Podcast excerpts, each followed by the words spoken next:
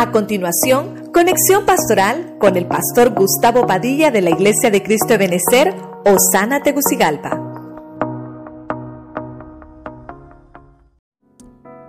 El tema que desarrollamos se llama el aliyá de la iglesia, que es el ascenso de la iglesia. Vimos, hermano, cómo hay una figura con Israel en Ezequiel que está tratándose de cómo Dios prepara a su pueblo, cómo Dios se prepara para encontrarse con su pueblo. Y vemos la figura con Israel, que hay un trato de Dios con Israel. Vemos también en el punto número dos que hay una profecía que se cumple ya con Israel, que está en Jeremías 16, 14. Esa profecía, hermano, le dice, voy a mandarte pescadores, pero si aún así no entiendes, te voy a tener que enviar cazadores. El pescador es que está todavía hoy predicándose el Evangelio. Va a finalizar la diáspora. ¿Qué es la diáspora? La dispersión. Y todos van a regresar a Israel. Y al finalizar, el, que va a ser el cazador, porque no quisieron oír al, pescador. Número 3, vimos hermano 28 tiempos que están en el libro de Eclesiastés. Vimos, hermano, que uno de esos tiempos es recoger piedras. ¿Por qué la Biblia dice recoger piedras? Porque Pedro nos dice más adelante que nosotros somos piedras vivas. Somos los que estamos ensamblados, los que estamos habilitados en turno y en servicio en el ministerio. Eso nos habla de que debemos de entender que esos 28 tiempos nos hablan de escatología.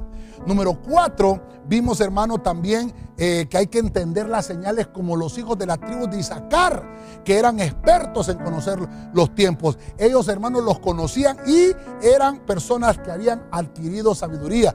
Debemos de entender los tiempos en los cuales estamos viviendo. Número 5, vimos hermano que hay una dispersión, porque Pedro le está escribiendo a la iglesia, primero es Pedro 1.1, le escribe a los expatriados. ¿Quiénes son los expatriados? Los que eclesialmente se han sido dispersos, los que hay una diáspora espiritual que ha sucedido en ellos. Pero viene Dios y te dice, hoy regresa a casa. En el punto 6 vimos que hay una figura del rapto en Génesis 45, 25, que eso nos habla del aliyah del ascenso a Sión, al monte Sión.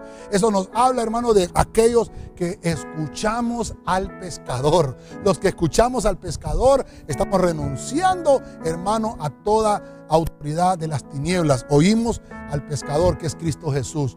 Y por último, el número 7, Dios está interesado que tú te levantes de donde estés y que subas. No solamente que te levantes, sino que sube también el justo puede caer y se levanta, pero necesita el justo subir, necesita el aliyá. ¿Qué necesita para esto? Purificarse y santificarse. Tienes que cambiar tu vestido, porque Dios quiere que en ti haya un aliyá.